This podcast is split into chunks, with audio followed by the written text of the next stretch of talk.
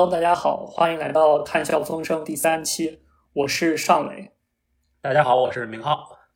呃，我们这一期呢，想聊一个其实比较热门的题目吧，就是电动汽车。我们选择这个题目是因为我们当时聊后面做什么的时候，正好赶上这个小米造车的新闻，然后我们就想从我们呃气候变化或者是碳减排的视角聊一聊中国电动汽车产业的发展。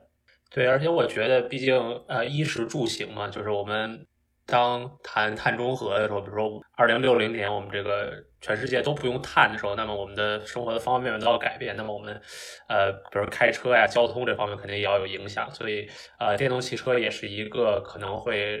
嗯，跟我们的生活非常息息相关，也有也会深远的影响我们整个社会啊，大家未来的生活的这么一个挺有意思的题目。然后另外这个题目我们两个都不是很懂，所以也是一个很有意思的学习的机会。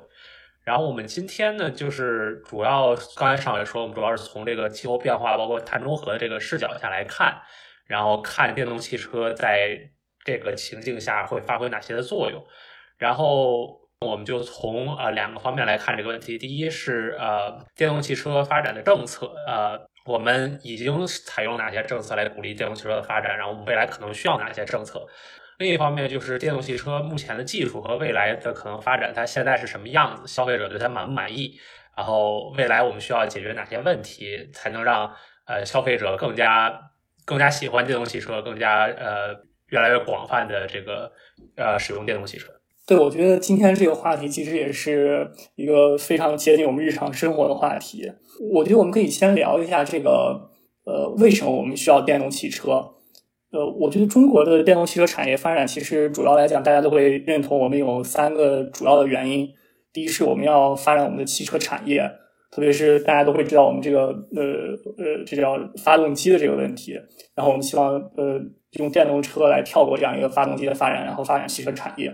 然后包括能源安全、石油的对外依赖的问题，以及这个环保的问题。我觉得我们的知识可能更多的是在这个环保这个领域上，然后可能我们对这个包括这个大气污染、气候变化下，我们要发展这个电动汽车产业，可能有更多的知识。我想从这个，如果从我们比较熟悉的这个环保和气候变化角度来看的话，大家其实最关心的问题是，呃，燃油车和电动车相比，呃，哪个更加环保，谁的排放更加小？呃，其实。大家对这个讨论其实已经非常多了，我觉得大家都会认识到，这个燃油车的排放主要是来自于这个消耗石油，然后电动车这个排放呢，其实是呃你要去造电池、回收电池，然后用电的时候，大家会说这个电是从哪里来的，所以要去比较他们俩的这个谁更环保，其实你要看从制造到使用，然后再到回收的一个全过程。呃，我觉得现在应该我们大家有一个基本上的共识，就是。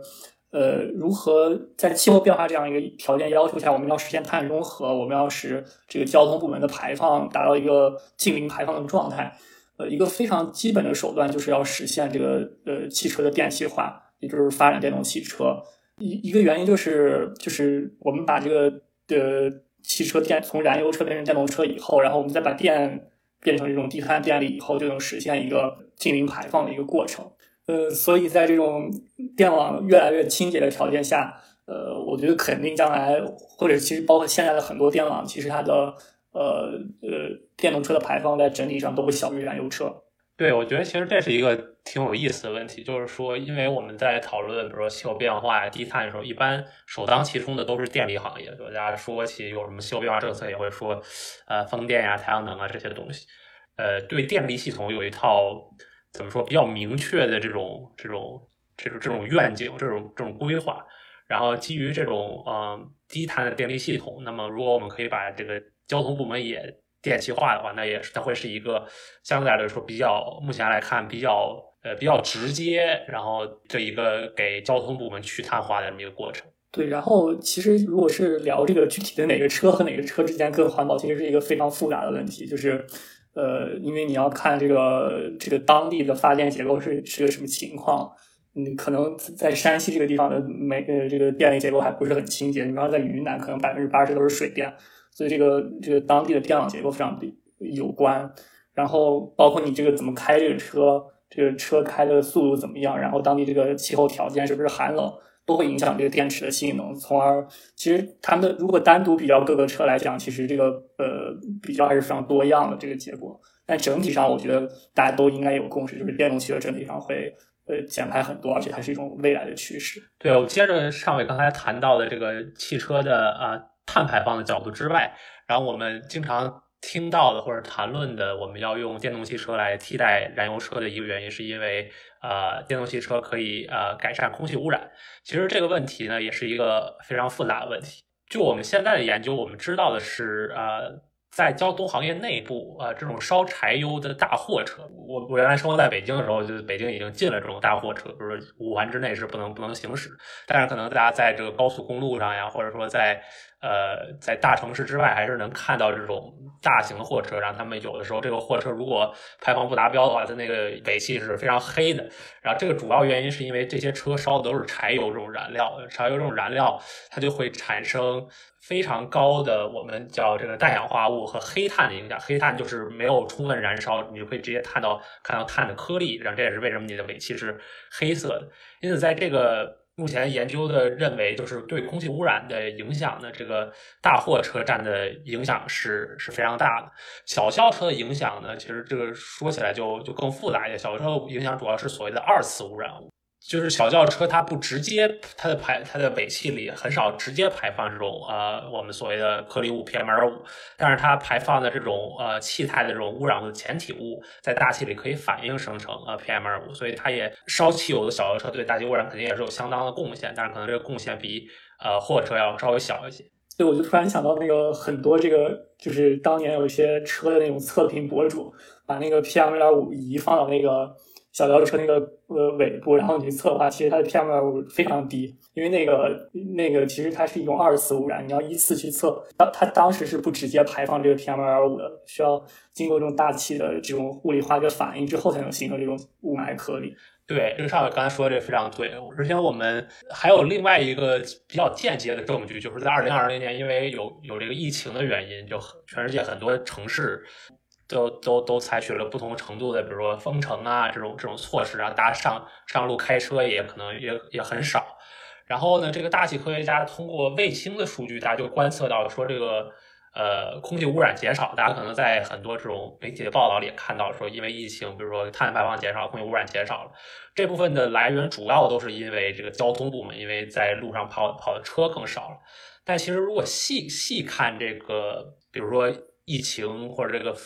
呃，这种呃 lockdown 对这个空气质量影响，其实它也有很多很复杂的地方。我们现在研究者看到的最为呃直接的证据，或者说在全世界都看到的证据，就是说，当比如说你有疫情或者有封城的时候，呃，我们这个从卫星观测这种氮氧化物的这个浓度就是非常显著的减少了。然后这主要就是因为小轿车也好，大货车也好，这种氮氧化物的排放就减少了很多。但如果我们再关注我们比较关心的空气污染物，比如说 PM 二五啊，比如说臭氧啊之类，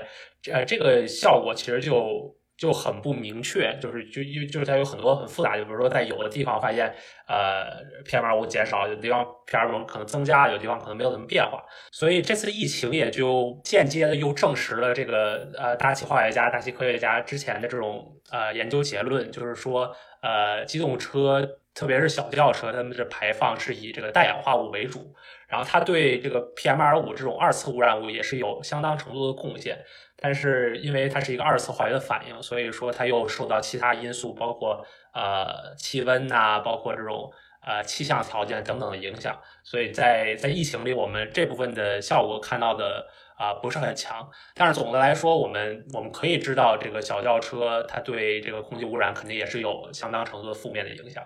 对，而且就是如果从城市污染的角度来看，小轿车其实是和就是呃是处在那种人流密度最大的一个地方。然后当你其实把它电动化的时候，那个排放就从这个城市中心转移到了这个发电厂，它离人人可能呃更加远。当然，这也涉及到更多复杂的大气化学反应。所以总的来说，呃，不管是从碳排放的角度也好，还是从改善空气污染的角度也好。呃，电动汽车都是要比呃现在的燃油汽车要更环保的，而且尤其是考虑到未来我们的电网会越来越清洁，那么电动汽车能够带来的啊，不管是气候上的呃好处也好，或者是空气污染上的好处也好，都也会都是越来越大的。对，然后我想就是呃，因为电动汽车更环保这件事实，其实也是因为就是我们有这样一个碳中和或者是净零排放的这种目标下的一个要求。就如果大家看这个，就是我们要实现碳中和，在交通部门的话，呃，交通部门大概占我们国家百分之十五以上的排放，这百分之十五里边百分之八十可能都是在这个呃呃，就是公路上的，然后这这这其中很大一部分都是我们的小轿车。然后小轿车，如果大家想减排，实现这个碳中和，呃，把这个排放都减下去的话，呃，一个方案就是我们把它们大规模的电气化，变成电动车，然后使用清洁电力。然后可能另一个方案就是，比方是使用氢能，或者是使用这个生物智能。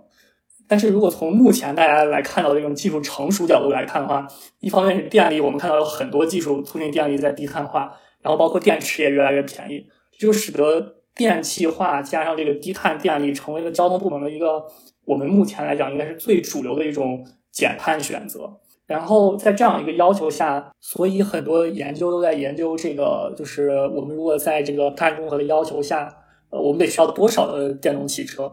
呃，我们这里有一篇呃文章是跑的是这个巴黎协定要求的一点五度目标，相当于是就是所有世界上的排放要在二零五零年实现碳中和，一个非常严格的目标。在这个严格的目标下，它要求中国在二零五零年百分之七十的汽车都是这个小轿车都是电动汽车。这其实意味着，如果看新售汽车，因为这个保有量百分之七十，新售汽车的话，基本上就全部都是电动汽车了。所以，其实如果要想实现这个我们国家碳中和的目标，电动汽车在未来一定是要有非常大的跨越的发展。对，这个我觉得有一个很有意思的地方，就是说，呃。就是大家，我们刚才也谈到了，有有除了电电气化之外，还有一些其他的选项，比如说我们可以用生物生物质的这种作为，比如说这个可能大家比较熟悉，就是用这种什么粮食来生产这种啊这种这种燃料，呃，当然还有很多很多它的它的其他问题，包括氢能也是一些一个一个选项。我觉得在聊气候变化问题中，有一个很有意思的地方，就是因为很多时候我们都会谈到说这个有一种时不我待的感觉。那么就是由现在，如果大家看这个交通部门那个电动汽车，有一个已经有一个很大的趋势在这，就是已经有很多的产品，然后已经有积攒积攒了一些消费者，然后也有相当的政策。其实大家都已经有点认为我们就要走这条路的感觉了。其实也许，比如说可能过了几十年之后，我们回过头来看，也许氢能到时候会有一个技术的重大突破，我们可能到时候可能也许用氢能是一个更好的路。但是我觉得可能有的时候在。这种气候变化或者这种碳中和的这种政策设定下，有时候我们也不能去追求那个所谓最优的选择，因为我们就没有没有那么多时间，因为因为气候变化问题越来越严重。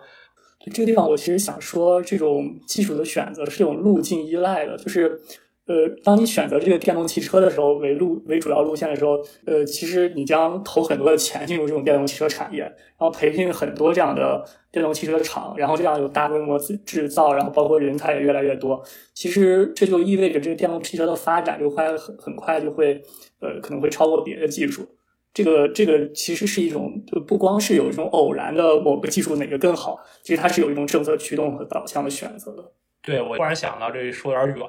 昨天听了一个听了一个讲座，这个讲座是这个美国的这个气候变化特使 John Kerry，然后他在 Harvard 呃做了一个 talk，然后那就当然观众有个问题问，就是说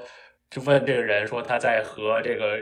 这个国际上的其他人，比如说比如说前一阵中国美国刚开了这个气候的这个就闭门会议，然后他们在讨论的时候，别人如果问他说美国政府比如说每四年就要选举。那么这四年，拜登看上去对气候变化非常的重视，但是下四年万一换上一个 Trump 那样的人，那么怎么办？你们美国人说的话到底可不可信，对吧？你们本来奥巴马时候说气候变化说的好好的，然后到 Trump 时候连巴黎协定都退出了，然后这个这个 John Kerry 他他给了两个回答，就是一个回答是他说就美国不光是联邦政府，还有地方政府等等等等，这个这是这是一个回答。我觉得另一个回答就跟我们刚才聊的有关系，他就说，呃，因为这个。包括电动汽车也好，包括这种风能、太阳能这种市场已经在那里了。就这是一个非常大的市场，这可能是 billions of dollars 或者甚至更多。这个里面有有很多很多人都从事进来，这是很多人的这种 livelihood，很多人的生计。那么一个美国总统，他背后他也不是一个人就说了算，他也他背后也是要有很多人支持，他不可能。一个人 single hand 对吧，就是一手就把整个的这个趋势都给逆转过来。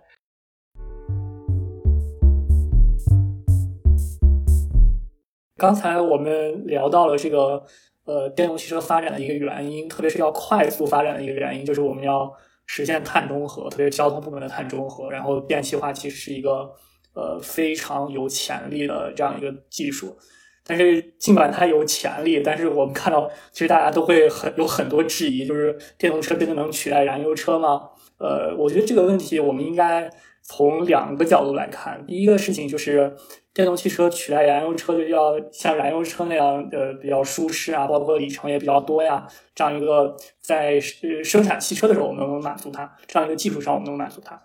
另外呢，另一个角度呢，则是跳到这个交通部门之外。当你把这个所有的汽车都电气化了以后，它会对电力部门产生影响，然后这就需要电力部门也做好准备。然后我们就想，我们就在这个部分呢，就从这两个呃角度来聊一聊。电动汽车是不是真的有机会，或者是还需要哪些准备去替代我们的燃油车？是的，我们就先从这个消费者，呃，就是产品相关的这角度来看，就是呃，为什么现在还有很多的消费者不想买电动车？然后我们找到了一个，这是呃德勤之前呃在二零一八年做的一个全球消费者的一个问卷调查吧。然后他调查了很多国家的这个消费者，问他们。对目前这种呃电动汽车的主要的担心是什么？调查也问到了我国的消费者。这对于我国的消费者来说，呃，有这么几大主要的原因。呃，最重要的原因就是这个行驶里程，这这是非常好理解，就是有百分之二十五的消费者啊最担心的是电动汽车的行驶里程，百分之二十二的消费者最担心的是跟电池有关的这种安全性，比如说我们经常看到电池起火呀，这这种问题。然后再往下是百分之十八的消费者担心的是充电设施这种这种缺乏，就可能找不到充电的地方。然后是百分之十二的人跟这类似，就是说这个认为充电时间太长。然后有百分之十一的消费者，这是一个我觉得挺有意思，就我们在这个聊环保是经常不讨论，但是其实这是一个很很容易理解，就是说，呃，现在有的这种现在有的这种电这个电动汽车的这种模型太少。对吧？当当然，这是二零一八年的，可能现在有些改善。比如说，我们现在呃，依然就是 SUV 这种型号还是很少，可能有只有几几几个厂商可以生产 SUV，包括甚至。呃，如果是我们在这种城乡结合地区，希望有这种像什么五菱宏光这样的这种这种车型的，那这是电动车也没有办法啊，这个覆盖到。就总的来说，我觉得就是在我们刚才聊的这种技术层，包括充电也好啊，里程也好之外，然后还有一个很重要的范畴，就是说，呃，因为我们买车的时候，比如要买好看的，要买自己喜欢的，就可能电动车因为这个现现有的模型还太少，比起来这个燃油车可能。呃，几百种甚至上千种模型，这个我们消费者选择空间太少，这也是限制消费者呃选择电动车一个挺主要的原因。对，我觉得这里边最有意思的一项是就关于成本，就是你看到有一些国家，其实大家都会觉得电动车会比这个呃汽车呃这个燃油车贵，是一个最重要的 concern。但是看到这个这个中国的时候，百分之九的人有这样一个 concern，其实很有意思。就是包括我们之前读到一些文章里面讲到，这个中国的这个呃这个买购买电动汽车的时候，这个电动汽车贵一些，反而买的人会多一些。呃，就是汽车本身在这个社会层面，其实它不是一个经济理性人的这种投资选择，就是你要到那个地方去，然后。呃，就是我这个最方便快捷的这种投资是什么？它有时候有这种包括社会地位，然后这种不同的这种社会价值在这个地方，所以呃，就是交通部门它不能完全用我们这种理性的最优的模型去解释很多的时候消费者的行为，所以在这一点上，其实我觉得还更复杂一些，相对于给电动汽车有更多的要求。对，我觉得这个成本这个角度确实很有意思。就刚才说到，中国只有百分之九消费者认为这是最大的担忧，但比如说。呃，美国的有百分之二十六的消费者认为这是最大的担忧，然后，呃，日本有百分之三十一的消费者等等。我觉得这个很大程度上可能跟就是我们对这种新技术的这种这种态感受和态度有关系。就我们在后面聊这充电什么时候都会聊。就是比如说这个技术本身就大家就感觉它不是它不是一个非常成熟的技术，对吧？然后所以大家可能天然消费者心里就会有这种担忧，就担心这个是不是车车在开在路上会不会随时就抛锚啊？然后这个那么这个时候说不定你如果这个车价格高一些，对吧？他可能就认为说，那么就是相对有有更多的保障在里面，对吧？毕竟我们说一分价钱一分货。对，我觉得可能中国很多人买这个电动汽车的这个原因也呃，并不是说和成本有什么考量，可能因为可能限购啊，或者是别的政策，我们之后可以聊到的这个，他可能买车的时候也不是在真的考虑成本。是的，刚才上伟这个说的很对，就是我们在买车的时候，可可能我们在干很多事情的时候，嗯，就是都不是都是理性的。然后，那么我们就呃，先用理性的角度来衡量一下这个我们刚才所谈到的这几个问题，他们是不是真的是问题？他们是多大程度上真的影响我们的呃生活，影响我们消费者选购这个电动车的行为？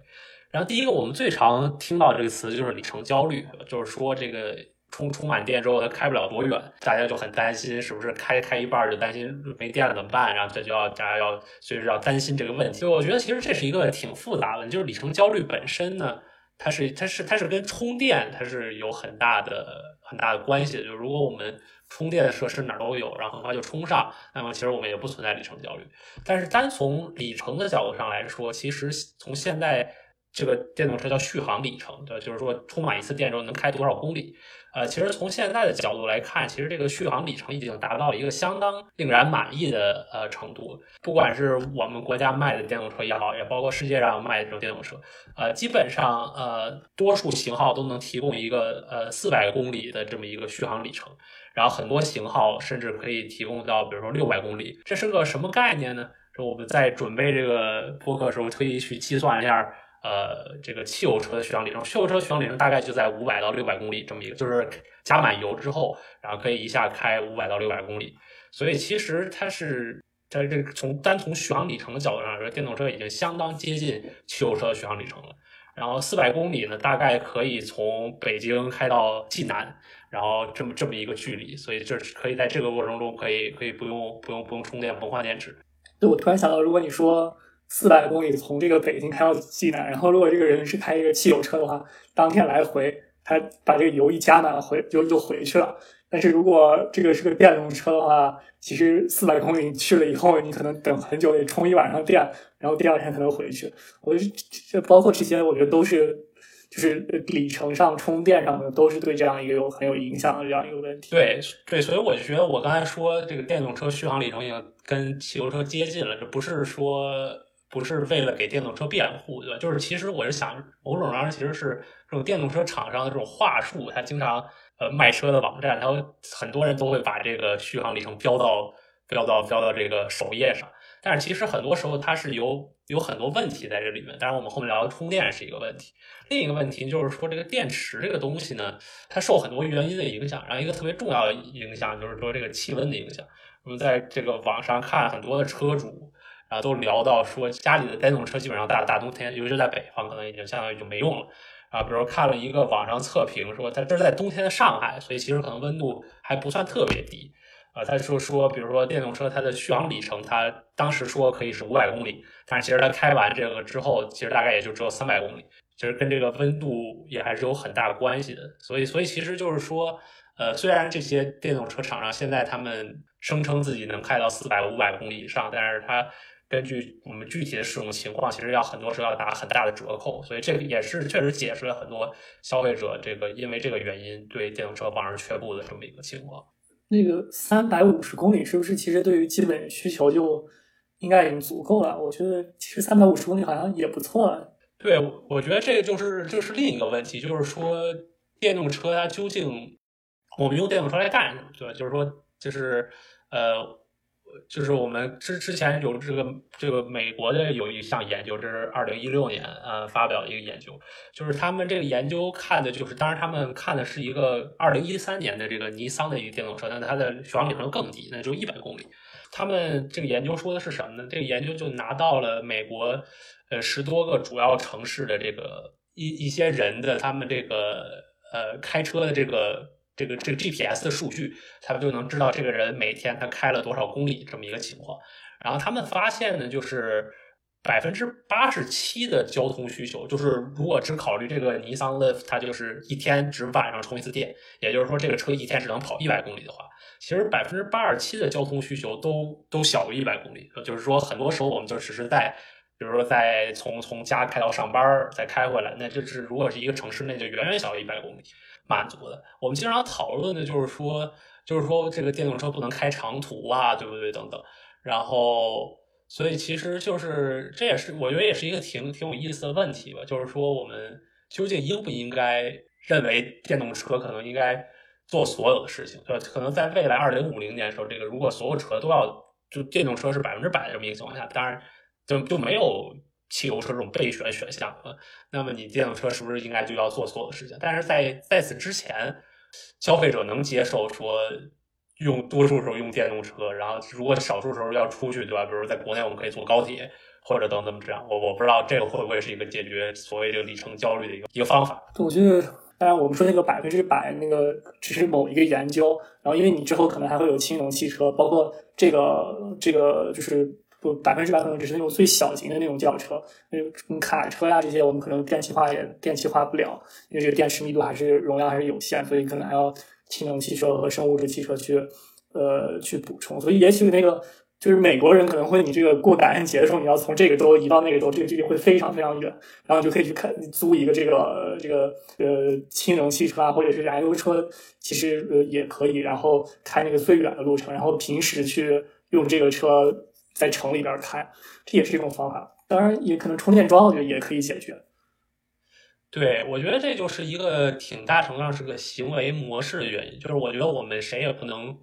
呃，说预测也好，甚至说就是说要求大家怎么怎么样，对吧？就是我就觉得可能大家的每个人，就是大家接受的这种行为方式不一样。但是我就觉得挺有意思，就是说可能其实我可能我个人觉得，因为我不是一个特喜欢车的人，虽然我平常会开车。但是我就会觉得，我我会觉得，比如说能不开车就不开车，对吧？比如说我要是从从北京去哪儿玩儿，然后我要是让我开一天车，其实挺累。然后所以那个时候我可能就会非常愿意选择高铁或者飞机之类。但是也有很多我身边有很多朋友，他们就很愿意开车，对吧？他们就就喜欢这种驾驶的乐趣。这可能这这部分人也是有相当多的在市场上。可能对这部分人来说，现在电动车就完全不能满足他们的需要，因为他们就很愿意，比如周末开车出去玩，可能动辄就开个几百公里，那就很快就超过了电动车这个里程。就从现在看，对吧？就是电动车可能是，虽然我们说二零五零年需要电动车怎么怎么样，但是可能如果从我们现在比较现实的眼光看，可能电动车只是交通系统中的一个部分，当然是可能说一个很重要的部分，但是它还是需要很多别的部分来。如果电池技术不再发展的话，那么可能需要。别的这种服务来来帮助他们来满足我们剩下那部分需求。对，而且可能电池发展也不是说这个里程越越大就越好。我看到好像经常有好多厂商都开始有这种一千公里的这种就续航里程更长的汽车。但实际上，呃，就是现有的技术情况下来看的话，其实就意味着电池会大很多。然后如果这个电池大很多，其实汽车就会变得越重。可能充电，可能我觉得有时候也快速充电，可能也是一种解决方案的这种，就是要要是电池不能够完全满足的话，对，我觉得这就说到了我们下面要说的这个充电的问题，就是说，呃，就我刚才在想这个里程的时候，为什么我们不单纯的追求里程？这就仿佛就像问我们现在说，为什么我们现在的这个汽油车的油箱都是这么大，对吧？而不是给它再做。再再再大一倍，那原因是因为我们随时随地都可以加到汽油，然后就是而且加很快，几分钟就加好。所以说这个，所以这个充电跟这真的跟这个里程是一个相辅相成的事情。然后现在的情况呢，就是这个这，因为我们都我们俩都没有电动车，所以这都是这个这个网网上找的资料或者文献找的资料。现在大概的情况呢，就是我们在中国，呃，充电技术分两种，当然在美国和其他国家可能还有更多的充电技术。总的来说，就是有一种一种叫慢充，一种叫快充。慢充技术就是基本上就是用家里的这种二百二十伏的插口，当然可能要做一些稍微做一些这个，比如转接头上的这种变化。然后，但是总的来说就是用家上的家里这种居民用电的这种这种电压来来充电。然后这个充电的速度是很慢的，就它就基本上只能是。呃，我看到的数字基本上说是六六个小时啊，或者是要要一晚上啊，可能才能把电电量充到百分之九十这么一个情况。家里有一个固定的车位，对吧？就是说，这就是你你每天都停停回来这儿，然后这个车位呢跟你家离得也不太远，或者这车位可以跟这个充电桩，我们可以建立一个充电桩，这就可以在这儿充电，就是这种。然后，当然这个就很慢，对吧？这可能但是就满足这种就是就是只能在满足城市里这种这种这种这种交通需求。然后，如果要比如说跑跑高速啊，或者去外地啊等等，就是呃，在在这个我们国家现在这个高速公路沿路呢，就有这种所谓的快充设施，包括呃，我们有现在国家电网有自己的这种有一套系统，然后当然特斯拉，比如说它有自己的这个快充系统。快充呢，它的速度大概是，比如说从零充到百分之八十、八十九十，大概要三十分钟或者一个小时，就取决于不同地方的这个充电的情况。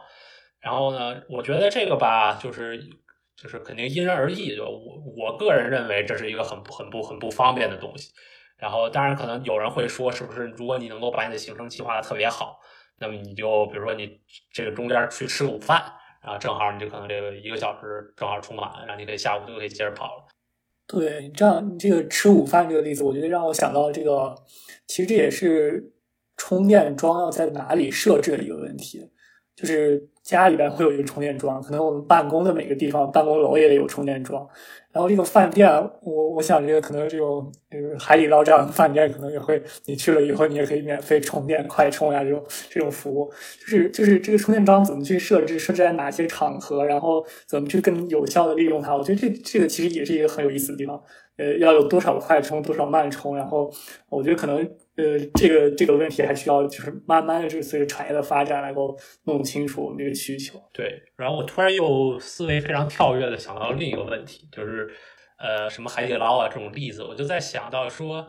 这个归根结底，这个车最后就要占一个地方就要充。我不知道在几年前，我觉得当时。我听到的一种一种潮流啊，但是它可能从来不是主流。就是说，我们为什么要有车这个东西，对吧？就是说，我们为什么要有私家车这个东西？它它它既占地方，又又怎么怎么样？啊，就是当时有一套说要发展公共交通轨道、公共轨道交通的这么一个东西，如果这个能不能替代私家车的这么一个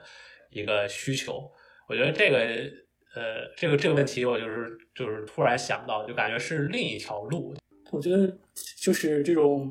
不同的出行方式上的这种政策，当当然有有办法。有一种想法就是你把城市建得更加智能化，然后减少这种出行需求。当然，你也可以把这种出行需求，呃，比方有有的时候有公交车，有有私人车这样的办法。我我觉得就这个这个，我觉得很大的一个阻力是在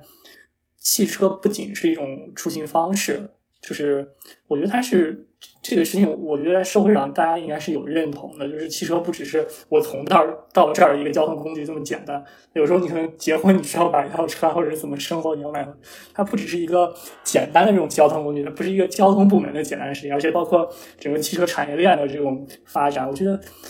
我觉得可能还需要更多的这种研究去探讨的这种这种问题之间关联性。对对。然后就就是刚才有点跑题，然后说回来这个充电的问题呢，就是说不，就是第一，这个现在充电技术是不是很令人满意？我觉得这是哪怕直流快充这三十分钟一个小时的，就是感觉不是特别令人满意，这是一点。然后另一点就是我们现在有很多人大家反对的原因，就是因为觉得这个充电桩很难找，所以这个确实也是一个非常非常现实的问题。我之前看到了一个。看了一个这个网上的人，他说他就是记录自己这么一个过程，对吧？他就去，比如说他可能去一个很大的收费站，然后可能那个地方就也就四五个充电桩。当然，在现在这种情况下还没有什么人用，所以还好。但是，比如说可以想象，如果他是，但是比如说你要是五一、十一出游，那就有很多人在那儿等着充，每个人都要充个。一个一个小时是三十分钟，然后现在我们有时候看加油都要排队，那加油只要两分钟，那你要是充电要充这么久，那就这谁也受不了。还有就是有的时候这个可能，这可能在美国这个问题更普遍一些，在在我们国家可能好一些，就是不同的厂商的，但是在在在美国是不同厂商这种充电口是不兼容的，就是它有它有这个问题。在我们国家问题是，虽然很多时候都是是是国家电网的这么一套标准，就我们只有一套充电标准，这个标准是兼容，但是呢。因为有很多这种充电平台，就是有个我看网上有人说说，为了就可能你就是可能有好几十个充电平台，你就要每一个平台你就要下一个 A P P，然后就很麻烦，你就要要下一个。当然，可能对对于我们来说，现在下 A P P 或者不同人来说下 A P P 可能是一个不同程度的痛苦。但是反正我是挺痛苦的，我要是每个东西都要再下 A P P，我也觉得挺烦的。所以我觉得应该还是有这种配套设施上还是有很多很多问题吧，可能也是导致消费者对这对这个不信任。我想这就和那个我们有那个就是那叫什么公共自行车、共享单车的时候，那个也要下很多 app，然后可能就对，然后等到这个，我觉得可能产业慢慢，我们我们现在国家有很多很多的这种电动车厂商，可能两百多家，慢慢随着这种兼容呃合并以后，我觉得也许会慢慢好起来。对。最后一点吧，就是这个成本的问题。我们刚才就简单聊了一点成本，我觉得这个问题吧，说出来也没什么。我觉得就是一个问题，是因为这个大家每个人对成本的估计都不一样，对吧？就比如我们我们俩这个穷学生觉得这个东西很贵，那可能有的人觉得这东西不贵，所以这个这这个没有什么可聊的。我只能是通过站在我的角度吧，就上伟待会儿可以谈谈他的角度。就比如说我就是我在看这些车的价格的时候，可能国内这些车，比如说二三十万呀。呃，我就觉得吧，它感觉可以接受，它不是一个非常有吸引力的东西，但是感觉是一个可以接受的价格。然后，但是一个大家经常聊到的问题是，这个或者电动车的一个优势就是说，就是电费是是要小于加油的成本。可能对于我们国家这个油费也比较贵，所以可能这尤其是这样。如果看了一个计算，说的是可能电动车因因为，当然这个主要原因是因为，比如说同等的能源，比如说我们把千瓦时的电力。要换算成，比如说焦耳的能源，然后把这个一升的汽油也换算成焦耳能源。那么同等的这么能源，电动车可以跑的这个里程是更多，因为电动车整个这个设计就更更 efficient，它没有这种这种这种内燃机的这种这种燃油的这种耗损。所以说，而且电费呢，可能又电费又又又是那么一个价格，所以总的来说，可能一年你可能这这个估算说的是，可能一年大概，比如说你这个车开一万五千公里的话，可能你可以。电充电电动车大概会每年花两千块钱，然后你加油可能会花个一万块钱。然后呢，因为我们俩也长没有最近都没有在国内居住过，所以也不太清楚这个计算究竟跟这个大家的实际生活体验有没有什么是不是一样。所以如果有听众有这种体验，也可以评论里告诉我们一下，看看是不是电动车真的能够。在充电加油这个程度上，它真的能省一些钱。呃，对。然后我我觉得我我对车基本上很不了解，然后我也不开车。但我想对那个能效那个地方，我我觉得可以简单聊一下。就是其实电动车比这个燃油车更节能，这个大家应该是确定的。因为电动车用电的时候，比方说就是你拿煤发电，这个效率可能是百分之五十五，可能现在有一些更高的一些发电厂可能会高一些。然后可能传输损耗，然后损耗可能百分之五，然后再加上这个燃油车自身的这个，就是就是电动车自身的效率，加起来的话，应该乘下来应该大概效率是百分之五十，就是从这个煤这个能源。或者从这个电这个能源，呃，就是发电这个能源变成这个燃油车跑的那个能源是百分之五十，但是大家知道燃油车这个这个技术，它的这个能源效率肯定是要低于百分之五十的，所以从这样一个角度看，其实它有一个节能的效应在里面。对，然后就是基于我们上面这些讨论吧，我们就想把这部分总结一下，就我们就谈谈我们俩个人的看法好了，也是也是我们如果我现在回国的话，然后需要买一辆车的话。如果不考虑什么限号啊这些问题，当然我们待会儿会聊这些政策。呃，我觉得我应该是不会买电动车的。然后，因为因为可能这是我的，这会是我的第一辆车，对吧？就是就是我我没有，呃，就是我我觉得我还是可能有，我觉得我开车还是会觉得有的时候我会需要出去出去玩啊，等等等等。我觉得还是还是有这个问题。我觉得经常。考虑什么充电一小时啊，充电半小时，而且我这人吧，就经常有电量焦虑，比如我我手机啊、iPad 这种，就经常是能充就充，所以我觉得这个东西对我来说应该是一个不是很友好的东西。但是，比如说，我觉得如果说，比如说我可能有了一辆车之后，然后。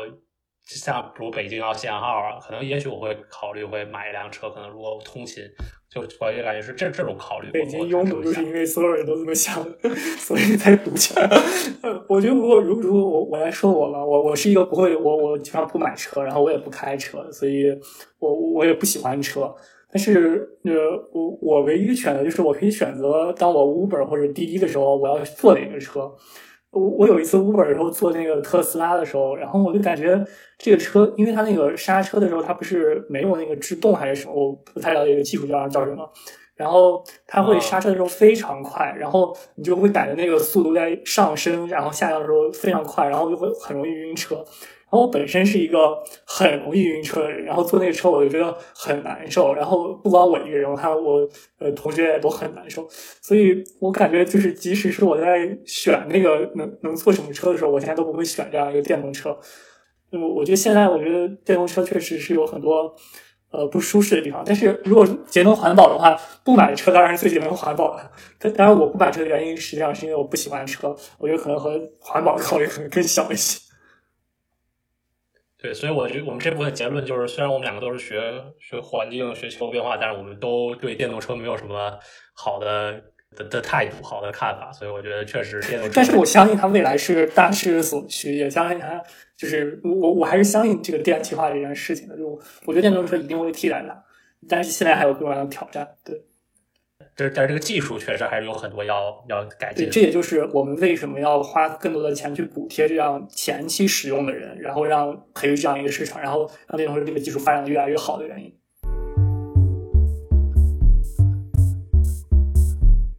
然后聊完这一部分，我们就最后再简单聊一下。假设说，对吧？如我们所希望的那样，这些技术都 miracle 里的解决了，然后大家都很开心的买上了电动车，然后电动车在各个方面都。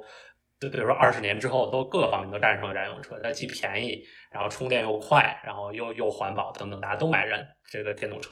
那么，这我们这个世界准备好了吗？对，我们就其他的交通之外的系统是不是准备好了？然后我觉得这里最重要的一个问题，当然就是这个电网是不是能承担这个负荷，对吧？就是说，本来大家这个开车是不需要用电，那现在大家如果开车都需要用电，然后那如果大家都都都去充电，那么这个电网的需求就会突然增高，然后那那么这个我们这个电网负荷是不是准备好了？我觉得这也是一个挺重要的问题。然后我觉得没有看到特别。特别特别特别特别多的研究吧，然后可能就举两个研究好了。一个研究是讲北京的一个案例，就是说基于北京现在情况，如果百分之百的小轿车都变成电动车的话，然后这个研究会发现我们的这个整个电网的这个总用电量，北京市总用电量会增加百分之十五，然后峰值用电量会增加百分之三十八。这峰值用电量什么意思？就是说大家如果去去看这个这个就我们用电的这么一个这么一个。这么一个图，对吧？横轴是时间，纵轴是用电量。然后我们发现，这个是我们是有一个峰值，这峰值呢，就是在这个晚上下班儿。当然，现在大家都九九六，也不知道什么时候下班。但是就是这个晚上吃饭呀，这个这个这个左右这个时间，呃，就是六七点钟的时候，因为很多人要回家了呀，然后大家要要做饭呐，要看电视啊，要等等等等。这个时候，我们电量会有一个很很高的过程。这个是所谓的峰值电荷，这个还没有考虑我们要充电这种情况。那如果我们设想，如果是大家这个开电动车，然后都回家充电，那么也就是这个时间，对吧？我们呃回了家，然后准备吃饭呀什么，同时把电动车的电插上，那么这个峰值电量就会就会就会高非常多。呃，这个这项研究说的是这个峰值用电量会增加大概百分之三十八。这个这个就又说到了这个发电行业一个独特的地方，就是这个电这个东西是很难储存的，在我们现在这个技术来说很难储存。就是说我们有这么多需求，我们就必须要发那么多电。这什么意思呢？就是说哪怕说我们的平均量，比如说北京市平均量可能只需要，比如说十十十这么一个情况，但是因为有的时候我们要需要十五甚至二十，那么我们必须要有能够提供二十十五这么多。呃，发电量的发电厂，这些电厂就要在那儿严阵以待。他们可能只是在很短、很少的时间才会被用到，对吧？但是这就会造成很高的成本。然后这些电厂平时就在那儿闲置着，他们也他们也收不上钱，然后等等，这这这就也也也有很多问题。我觉得就是电力部门看到电的时候，一定要看先是发电量发多少，然后要看它容量需要多少。呃，我因为呃大规模的电气化。其实主要就是在交通部门和这个建筑部门，就是包括呃取暖啊、这个制冷啊，然后呃呃做饭啊，可能都会将来会电气化。然后这些所有所有加起来，我觉得一般来讲，我们会认为我们未来的电量的需求可能会翻倍，或者是至少涨百分之五十吧。所以我觉得这也是对电网的一个挑战，就是碳中和的要求下。对，而且就不光是我们刚才说有有发电侧的影响，然后当然也包括有这种配电的影响。对，这是这是非常的这种非常 local 的这种这种情况。比如说，在这个大家住一个居民区里，然后如果大家比如说楼上楼下都同时这些去充电了。然后或者大家都同时用什么呢？就有时候就会跳闸，对吧？就会发生这种情况。大家可能平时，比如说我们住在大学的时候，大家这个宿舍楼里说大家不能用什么什么电电火锅呀，这种高高功率的东西，就是类似的道理。所以就是包括比如说输电侧、啊配电侧、发电侧，这这各个方面都都都都都会有影响。在这个电气化，包括电动车越来越多的情况下。对，而且我我感觉应该配电车的影响可能要比这个就是就是电力传输，包括怎么去把这个配电呃地方的这个当地或者当个居民楼的这种配电设施的影响可能更大一些。呃，就是像我们我比较了解，就是煤改电啊之类的时候，一个村庄里边的煤改电，你要扩大很大这种电压器容量，其实这一部分成本，我觉得像电动车也肯定会很高。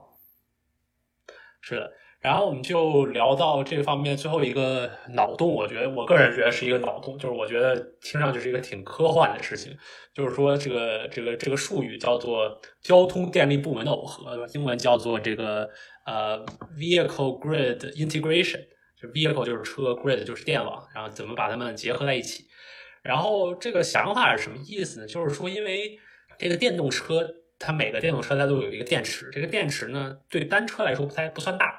但大概是个几十度，大概有几十度电这么个情况。但是对于但是考虑到我们整个城市有这么多的车，那么这就是一个相当大的这么一个存储电力的这么一个装置啊。然后这个一项这个数据显示呢，这个是这是应该是全国的数据，说就是在我国现在注册这种储电装置，比如说专门用来储电的这种商用的呃电池也好，是可能它只大概有个三千一百兆瓦时，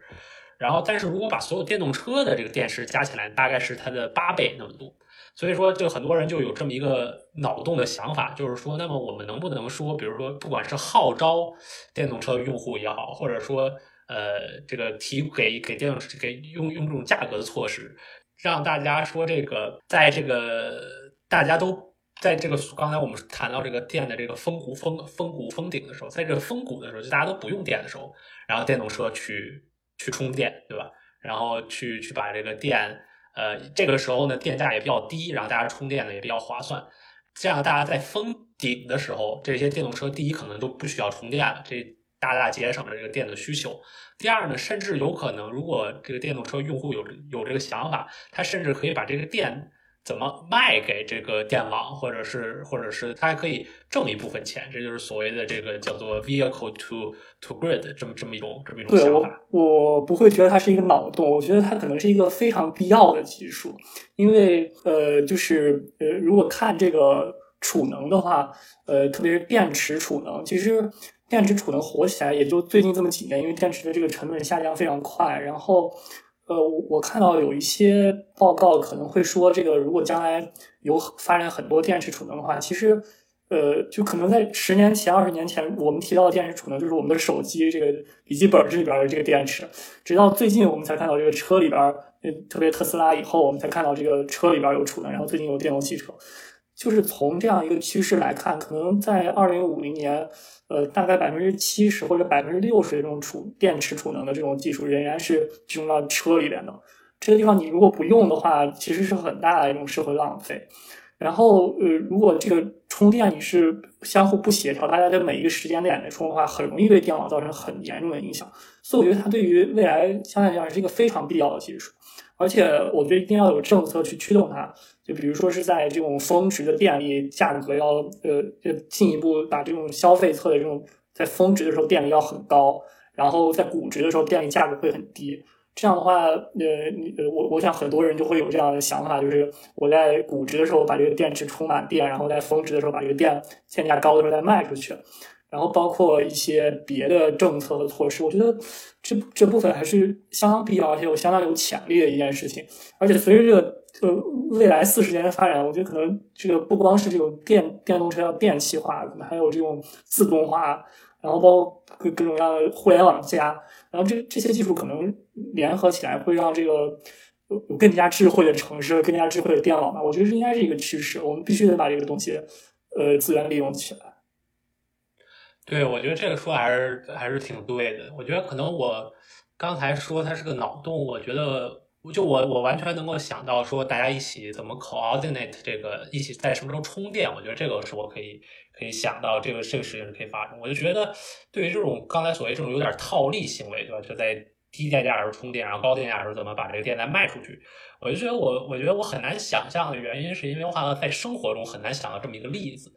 就是说，就就作为普通人啊，不是那种交交易员，这就是我们好像生活中可能我们很多时候有这种有这种所谓的套利机会，对吧？比如说，这就我觉得我就很难想象这么一个案例啊，在在在我们的生活中不是一个特别常常见的一个东西，所以我觉得可能从这种消费者的心理也好啊，可能这种行为要发生，还是还是需要很多，还还是还是要还是要还是要很很多很多问题。我觉得肯定是因为电池越用，这个寿命越低，这个充放的寿命是有限的，这个肯定是要给这个补偿的。然后我也看到有一些，我我忘了是未来还是什么厂商也在提这个，比方说，就是把电池相当于是租出去，然后你每次想充电的时候，你就呃，就是可能过一段时间，你要是就可以去换一个别的电池啊，什么样子的。这样的话，其实那个汽车生产商在控制这些电池，然后我觉得可能有有可能他们的这种能更好的操作这些电池怎么和电网联系起来。当然，这些商业模式，我觉得，呃，我们 还有三十年时间去探索，还有很多很多的变化会发生。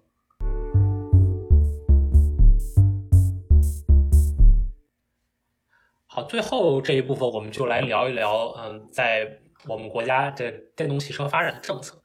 我们就是，我觉得大家如果不光不管是。你买了电动车也好，或者你身边有人买电动车也好，我们大家经常听到的一个原因就是，并不是因为这个电动车的这个技术有多么吸引人，对吧？然后也不排除说有些这个购消费者就是真的很关心环境，他们就希望买电动车来帮助环境。但是更大程度上来说，这很大程度上是个政策的原因，就因为买电动车有补贴，然后买电动车不需要摇号。等等等等，所以这感觉在政策在我国的这个电动车市场的，或者在我国电动车的这么一个发展的情况下，政策其实是起到了一个可以说是最为重要的。而且这是一种国家主导的电动汽车发展政策。我觉得想，我想在这个聊这个电动汽车发展政策之前，我还是想先从这个碳减排和气候变化的角度聊一下这个交通产业政策。我我们还是把我们这个关注点放在这个气候变化上来，就是大家去想这个，如果你想去。减少这个交通部门排放，首先你可以减少车车的量，这个限购，对吧？然后你可以减少每个车开多少的量，比如说这个你要把城市建得更加紧凑，然后大家出行需求减少。然后呢，你也可以决定大家这个呃，如果想出行的话，大家想呃是用公共交通的公共交通，因为多人很多个人一起来坐这样一个车，其实它呃排放更低一些。大家可以去看这个出行方式上来做一些办法。然后你也可以去这个去减少这个，当你选择这个坐私家车的时候，呃，这个呃是用油呢还是用电？然后其实你选择用这个油耗的车，减少它的单位平均油耗，所以它其实有很多政策你去可以实现减排。然后电动车这个政策呢，有一个基本的，我觉得有一个基本的问题就是，呃，我们对气候变化要求的时候，二氧化碳污染，二氧化碳这种污染物呢，是一种呃，必须要达到净零排放才能阻止全球变暖的污染物，所以就必须要达到一个零的状态，所以就必须在某一个某一个这种乘数关系上有一个地方把它趋近于零。电气化就是一种选择，就是把这个所有的燃油变成电，然后电变成零碳电力。呃，这是一个基本的，我觉得电动汽车政策的一个大背景。呃，然后我就想，我们就简单聊聊中国的这个电动汽车政策。我们还是从这个为什么发展电动汽车主要的三个原因，是因为汽车产业要发展。十几年前或者是呃十年前，我们汽车产业呃只占我们国家百分之一、百分之二 GDP，现在已经占到百分之八左右了。所以这个产业是要发展。然后，呃，如果发动机我们呃制造呃呃就是还是有一些瓶颈的话，通过电动汽车我们可以实现这个跨越。然后第二个是能源安全，就是石油依赖的问题。然后第三件事情是环保的问题。然后我们可以看到这个产业应该最初的时候，在应该是在这个十五时期，我们国家八六三项目就有这样一个电动汽车的重大的项目，也应该是一个看起来像从汽车产业出发的原原因，呃，然后去发展这样一个呃电动车。呃，然后就是这个二零零九年这个十城千辆计划。所谓十城千辆，就是每年选十个城市，然后去在这十个城市里面建一千辆这个电动汽车。然后其实是一个政府主导型的办法，去培育一个新的市场的一个开始。呃，然后这些汽车其实也主要就是城市公交车啊、环卫车啊、邮政车、呃出租车在内。然后政府出钱补贴这些这些呃国国家机关啊，或者一些公共部公用部门，然后让他们去购买电动车。呃，然后其实大概呃就是目标是三年时间选十个城市，然后建一千辆车。比如说我举个例子，就是在我的家乡太原，其实现在所有的这个呃出租车都是电动车。当然这是十成天量之后的事情，但是它是一个政府主导创造新的市场的一个过程。对，我觉得这个政策还是这个政策挺有意思。就第一方面，它是跟我们国家这种政策试点的感觉很类似，就就是在。但是我觉得它的另一个很特殊的地方在于，或者最起码在我的就我我的认知下，我觉得它很特殊，就是它不是一个去去，它不是去 test 一个 policy 的，不是说我们要实行碳市场，我们就先试着在这个城市建个碳市场，而是说他有一种那种感觉，就是说他想他想试着去。就我不知道他的这个试点的目的是什么，就是说他是说我们是说政府已经当时就下定决心说我们一定要大力发展电动车，然后我们就想先呃先先在这几个城市试试看呢，还是说其实可能政府也不确定说电动车是不是一个能够能够能够一个一个值得发展的行业，那就在这个十个城市，当然市市场规模也很小，对吧？他就就试就试验了一下。然后可，然后发现这个市场可能是我不知道是说有有一定的需求也好，或者说这个技术可能也跟得上也好，所以可能就就就推广了。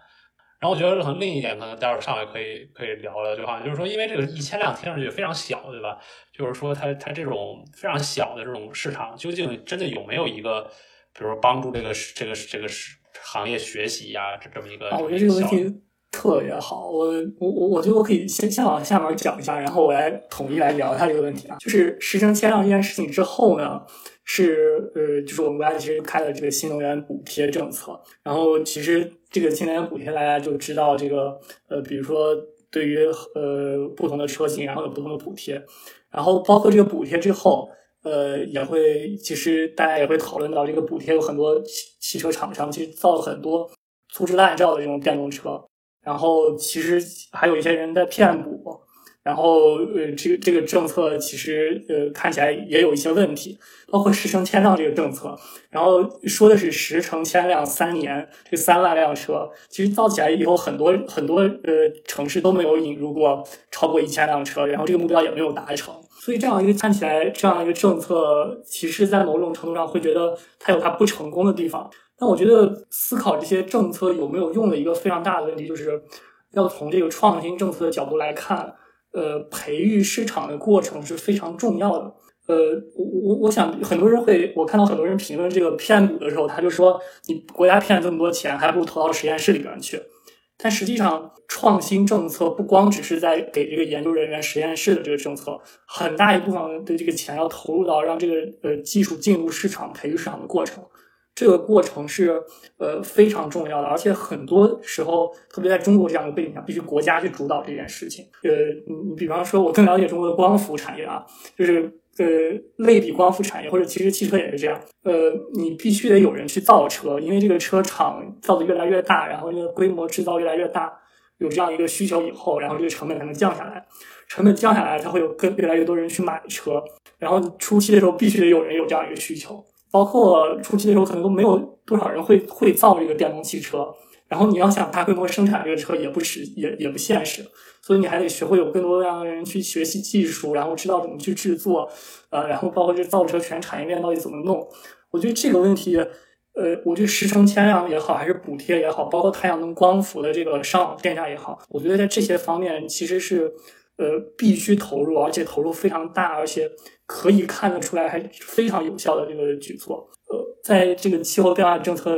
领域，我们很多技术都需要有这样一个过程，就是培育市场，产生那种最小型的市场。看起来一千辆非常小，但实际上一千辆公交车能让所有人知道电动车是可以用的，一千辆这个出租车能够让所有人感觉到电动车会来了。然后，包括这个效应都在快速的发生变化，会产生这种非线性的呃过程。我觉得这个地方国家主导政策非常关键。而且，呃，我们看到效果其实还是非常明显的。对，我觉得这个问题挺有意思。我觉得我有两个问题，一个问题个人很好奇，问题就我有点好奇特斯拉这个厂这个品牌是怎么兴起的。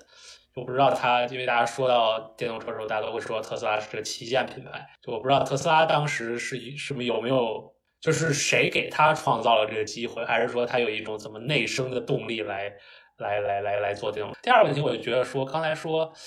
就是好像听上去这种十成千辆很大程度是有一种这种观念式的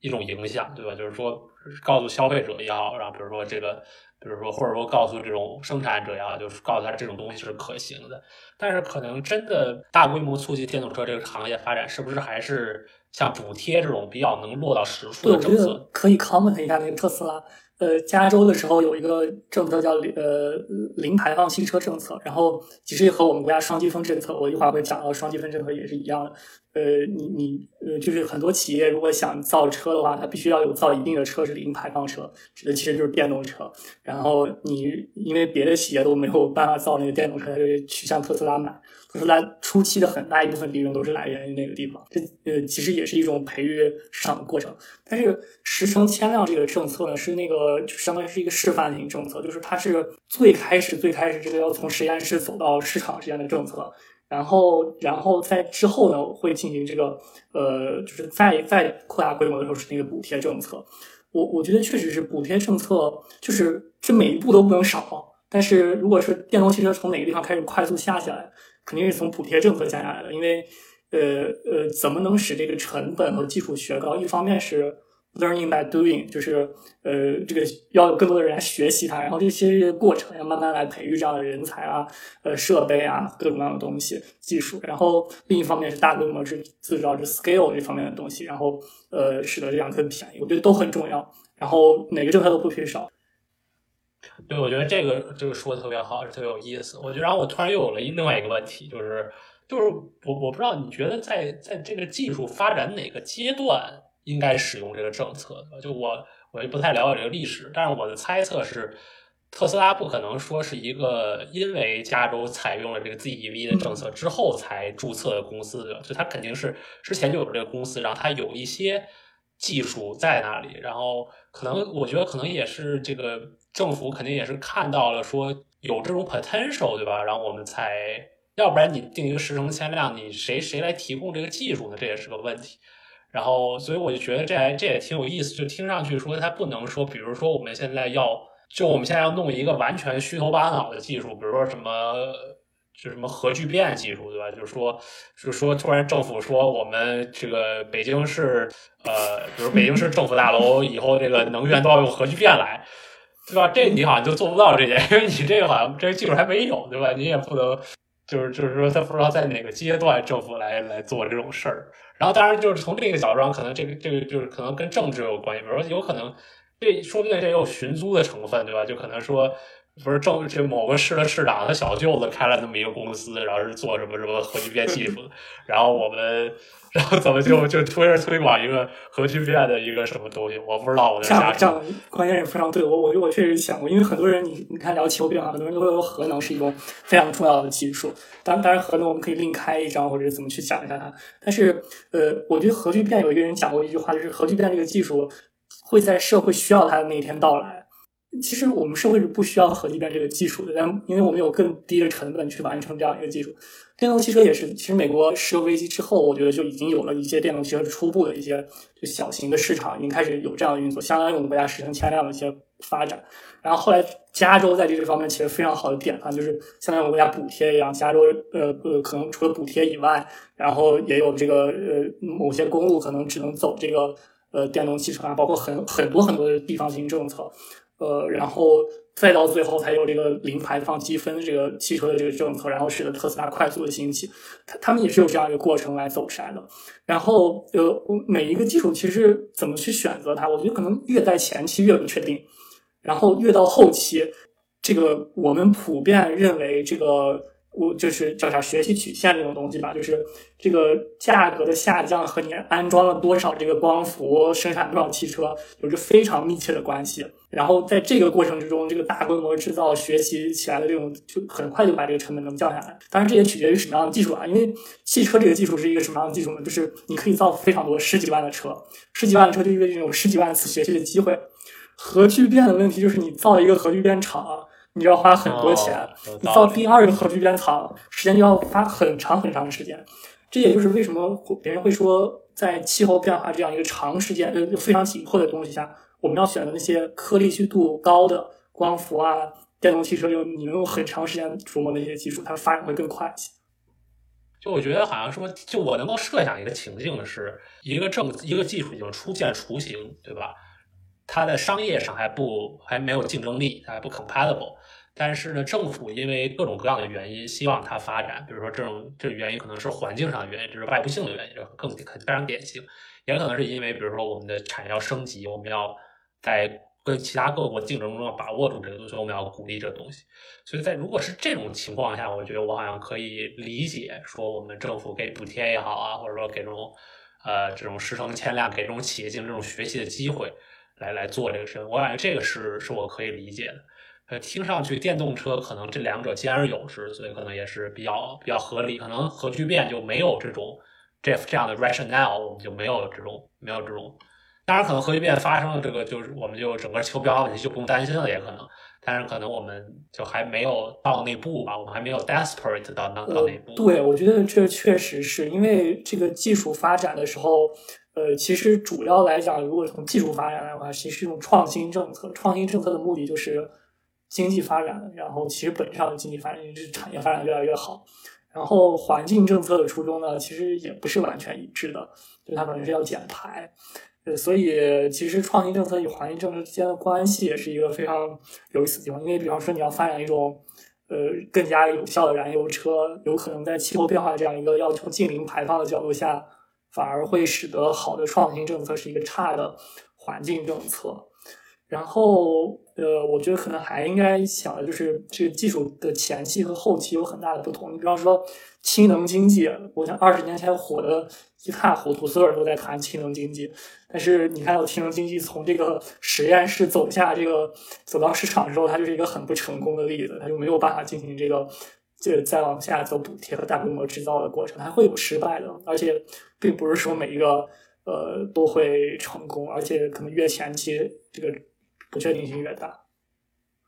就我们刚才刚才有点跑题，所以跑题结束之后，我们再回来聊一下呃电动汽车的政策的问题。还是挺那个挺气候变化的，至少虽然就是我汽车我了解还真的很少。然后我想就是那我们除了补贴之外，我们这种经济型政策之外，我们可以聊聊一些非经济型政策。其实你去问别人，问一个北京人或者问一个很多县购的地方的人，你为什么要买一个新能源汽车？很多时候别人是因为我只能买新能源汽车。其实，在这个角度上来讲，不光是在中国，你去问很多美国人为什么去买一个新能源汽车，在加州的时候也是因为，加州的时候这个新能源汽车它这种电动车可以上一些高速，然后这个时候别的车只能堵在那个地方，所以大家看到，其实除了这种补贴之外，有的时候这种非经济政策，呃，也是非常有效的。然后我看到我们的这篇就是呃关于中国汽车这个介绍的报告里面，我觉得这句话讲的非常好。呃，我想读给大家，就是讲北京二零一一年开始这个限购政策，然后把很多的这个购买的这个指标都给了新能源政策以后，他说，纵观全球各级政府为刺激电动汽车所采取的各种经济激励措施，恐怕也难敌北京这一非经济政策对新能源汽车市场刺激的效果。我觉得这个是非常好的一个句子，就是告诉我们。国家主导之初，有可能甚至都不是一种经济型跟理性型的决策方法。然后推动这个技术的进步的时候，我们要需要很多的这种非经济型的行政命令型的手段和政策去推动它。我觉得这个在创新政策上有很大的一个比例，就是要有一种非经济行政的手段。对，我觉得就是刚才上海读的那句话，也是我呃准备这个这这期的时候感触最深的一句话。而且这个跟我个人的相经历也直接相关，就是我本身是北京人，然后。当然，我这个五年前到美国来读书，然后呢，我我们家就一直跟我说，说是因为就我这个岁数到的时候就可以摇号，他说你们要不摇一个号，然后我就说，然后当时我就看着，感觉摇号很麻烦。然后，但是好像那个时候，那个时候电动车已经不是说你想要就有的了，也要摇号，但是那个摇号的那个队就要短很多。然后当时我就说，那我要不摇一个电动车的号好了。然后我也没有想过任何问题，然后但是我就摇电动车。其实现现在理论上说我还应该在还在摇着，但是从来没有人通知我是不是摇到了。我觉得我也不知道什么情况，但是我觉得确实这跟我个人的经历也挺有关系。我觉得作为一个北京人，其实大家很多人，我觉得。确实买电动车是，而且中国的电动车初期市场都集中在北京、上海这些大城市，确实是。对，也也许你就将来会有一辆第第一辆这个电动汽车这种。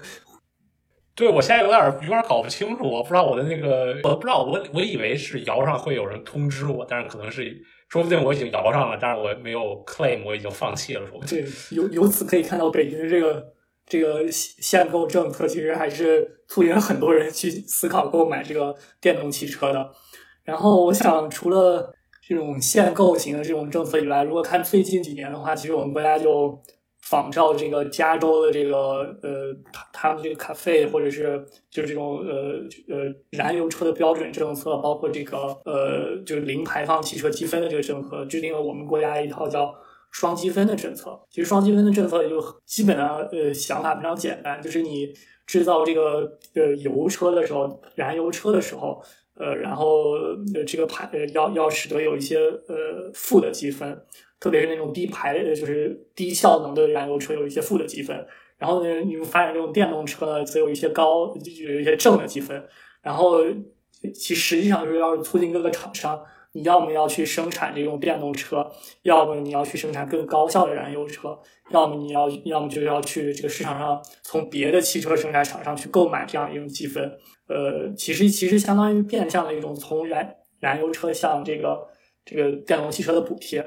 然后也会类似加州一样，然后随着这个呃呃这个政策收的越来越紧，到最后燃油车的效率怎么高怎么高，你都必须得从这个市场上去买一些电动汽车的这个积分，然后由此就导致这个。绝大多数的车就变成这样一个电动车的这样一个政策，当然这个政策呃其实正式实行呃还在一个初级阶段，然后也会越来越严格，这个具体的效果其实还要进一步去看，而且非常复杂，我们也不去简单在这个节目中深究这个政策。呃，我这里想说的是，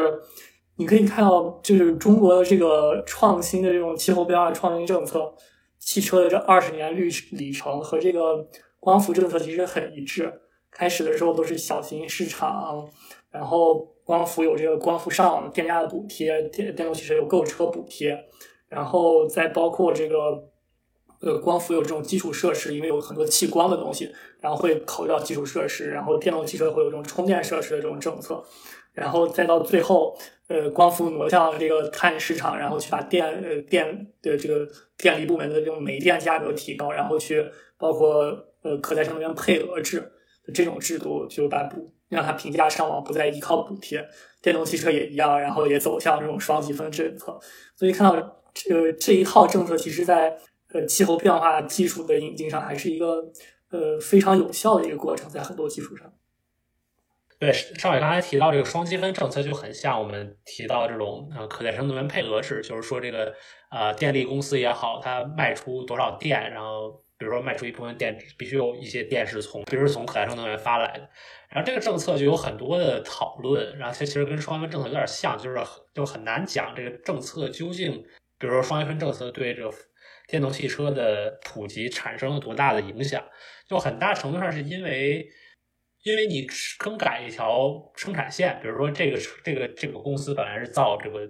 造造汽油车的。然后你现在突然让他他他他改造这个这个电动汽车，他他需要一些时间来部署这个生产线，对吧？所以说，如果说我没有看到这个数据啊，但是我可以想象，可能是这个双积分政策实施之后，然后发现很多车就开车企就开始生产这种这种这种电动汽车，就很多很很很可能这并不是这个政策的的效果，而是说因为这个电动车这种所谓大势所趋也好啊，这成本下降也好，很可能他们这些车企在之前就有这种部署。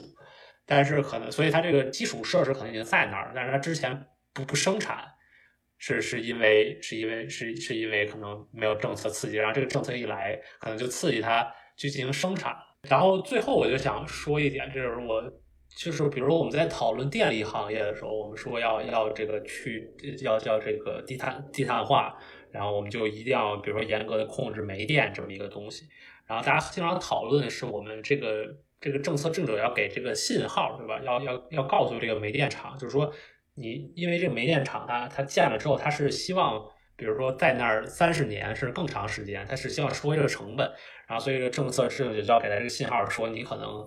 比如说你今天建一个煤电厂，你可能前五年、十年没人管你，但是慢慢的我们以后就要淘汰煤电，你可能后二十年就收回这个成本。然后，那么这样，这个这个信号可能就会让一些潜在的投资者，他们就不会去投煤电项目，去投别的项目。我觉得，其实，在电动车，我也想有这么一个问题，就是大家经常说，就是买一个车，对吧？尤其在我们中国这个国情下，我们买一个车不是就跟我们买手机不一样，买手机可以一两年就换一个，但是买一个车，大家现在的想法还是说我们要开个呃七八年呀，甚至十年，甚至更长的时间。所以，其实它也是有点像这种。这种这种电厂的这种 investment，我觉得是我觉得有点像，所以比如说我看到就很多的这个消费者会说，是他们他们现在正在观望这个东西，对吧？就是他说他觉得电动车以后会变得越来越好，那我何必现在买一个不好的呢？我觉得这个想法是我完全可以理解，而且我可能我自己可能也会这么想。但是另一方面，就像我们之前说过那些，就是说，如果现在这个市场不蓬勃，对吧？那么就是它可能这个市场就没有一个再往前走的动力。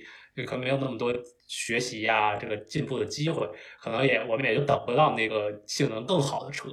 所以当然这说别人都是很容易说，要不你今天买一个性能一般的车做个牺牲，然后给这个给电动车厂商一个练手的机会。呃，就咱所以我觉得可能我就最后想说，这个也是一个呃，就因为电动车这本身它当然它它没有没有发电厂那么那么大宗那么。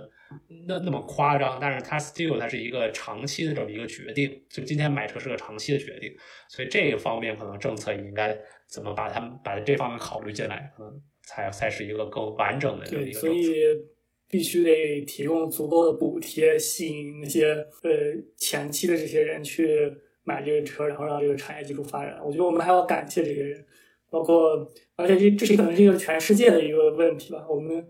就像光伏，我们就感谢德国的这个呃上网电价政策，然后当然德国双反之后，我们国家我们国内这个第一批使用太阳能的人，包括第一批用这个电动车的人，我觉得确确实实，一方面国家给了资金，很多人还是真有情怀的，我觉得呃做了很大贡献的技术发展这上。对，而且我现在又又又一想，这个其实就情怀当然是一方面，对吧？很大时候就是因为这个大家也是不一样的人，对吧？我们就说到了现在，现在电动车技术虽然不成熟，不是对每个人都适用，但是比如说，假设是一个，比如说一个有自己独立车库的人，对吧？然后他他又不喜欢出去玩，那么电动车对他来说就是 perfect，他现在还可以省钱，等等等等。所以其实有的时候就是社会上有不同的需求吧，电动车先满足一部分人的需求。然后这个产业发展起来，然后技术慢慢的进步，然后可以满足不同人需求，最后达到呃这个我们最后希望它达到效果。我觉得这也是一个最起码我看上去一个挺光明的前景。我觉得前景是光，我觉得让我想到这个，嗯，很多人会讲这个气候变化的这个转型是一场新的大跃进，当然这是一种贬义的想法，但实际上从这个就是就是呃我我大跃进本身可能是一种。就是社会发展的一个常态了，重点是你用什么手段去发展它。就是看这二十年来这个电子技术的发展，然后包括社会变化，可能再往后看四十年，我觉得还是有很多意想不到的事情会发生，而且很多转型都是很非常快速的。好的，那我们这一期就到这里结束了，然后希望大家可以嗯在留言区多多留言，多多给我们提意见。欢迎大家关注转发，谢谢大家，我们下期再见。拜拜。